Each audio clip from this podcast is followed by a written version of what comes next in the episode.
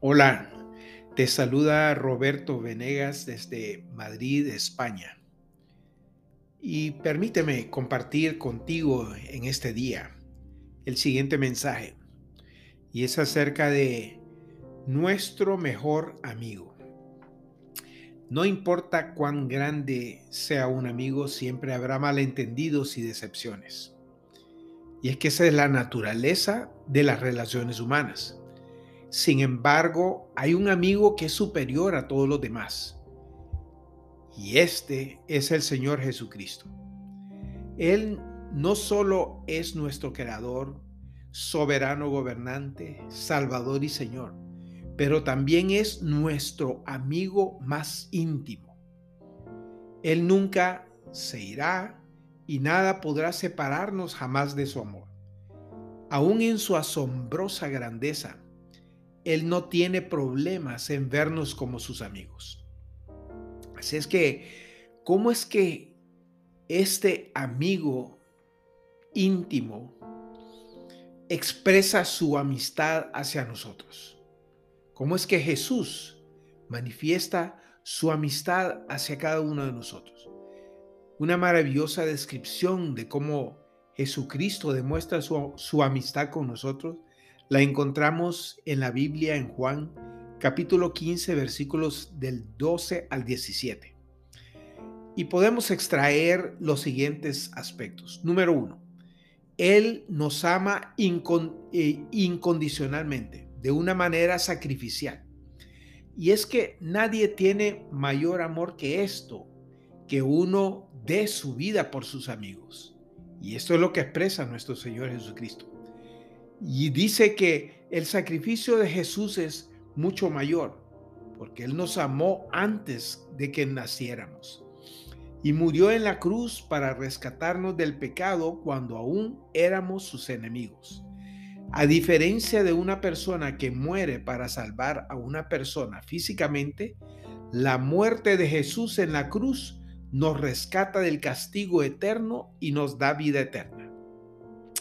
Número dos, Él toma la iniciativa en relacionarse con nosotros.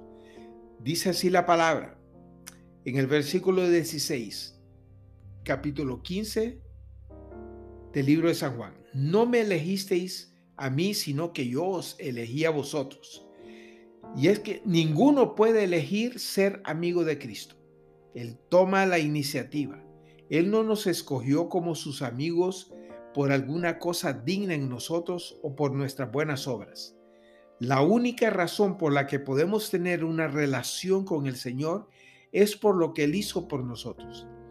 Nuestro único papel es para responder, em, es decir, es responder a la convicción del Espíritu Santo de nuestro pecado y clamar por misericordia y salvación. Número 3. Por el efecto revolucionario en nuestras vidas. Y así dice en el versículo 12, este es mi mandamiento, que os améis unos a otros, así como yo os he amado. Ustedes son mis amigos si hacen lo que yo te mando. Ya no os llamaré esclavos, porque el esclavo no sabe lo que hace su amo, pero os llamaré amigos. Cuando fuimos salvos, nuestras vidas cambiaron por completo.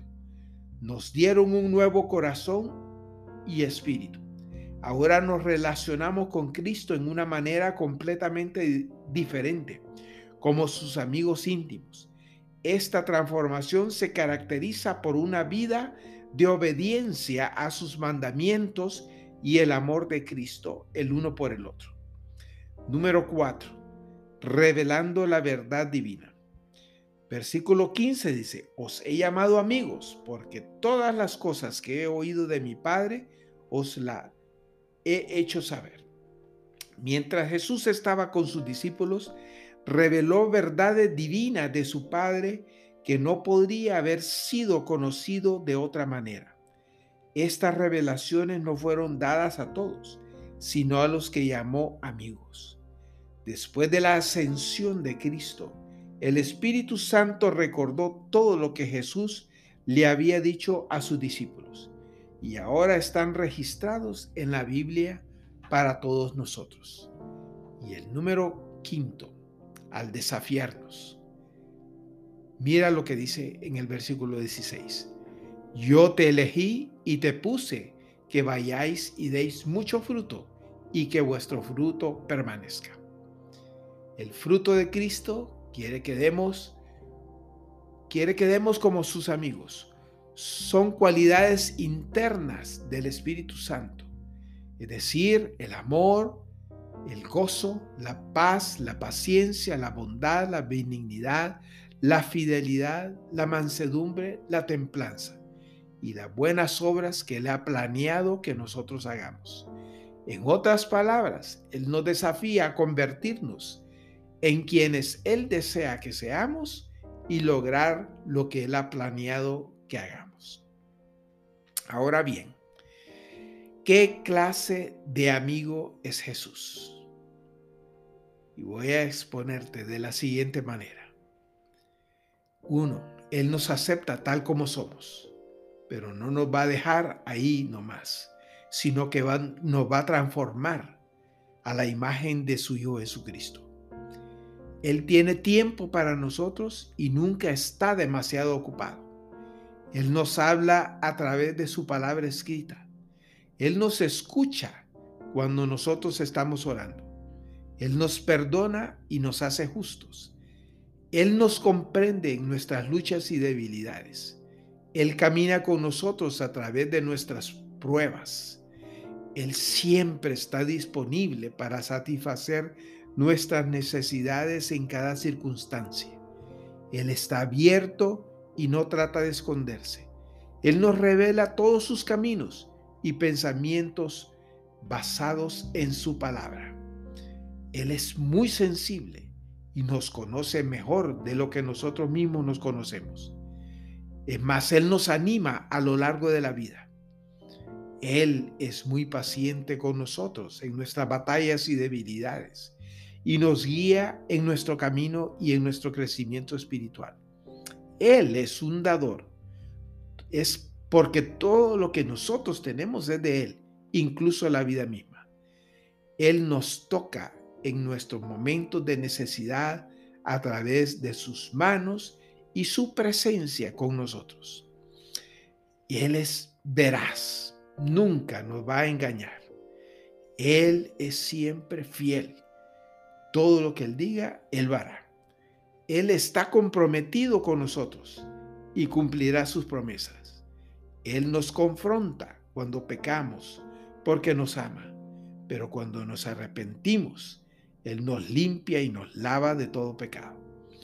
Él desea lo mejor para nosotros. A veces eso significa que Él debe reorganizar nuestros planes para hacerlos como los suyos y es que Él nos ama incondicionalmente. Es decir, no hay nada que tengamos que hacer para ganar o merecer su amor. Él nos da, Él nos dio su vida por nosotros. Él dio su vida por nosotros. Y Él ha preparado un lugar en el cielo para nosotros.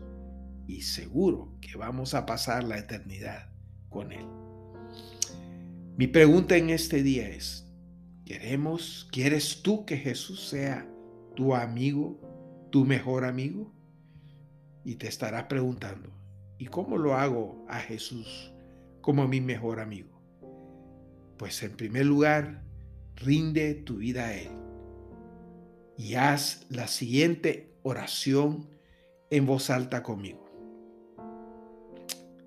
Padre Celestial, vengo delante de ti reconociendo que soy un pecador, que tú eres Jesús, el Hijo de Dios, quien murió en la cruz del Calvario por mis pecados. Hoy te hago Señor y Salvador de mi vida. Ven a morar a mi corazón y haz de mí la persona que tú quieres que yo sea. En el nombre de Jesús, amén y amén. Que Dios le bendiga y que Dios le guarde y hasta la próxima.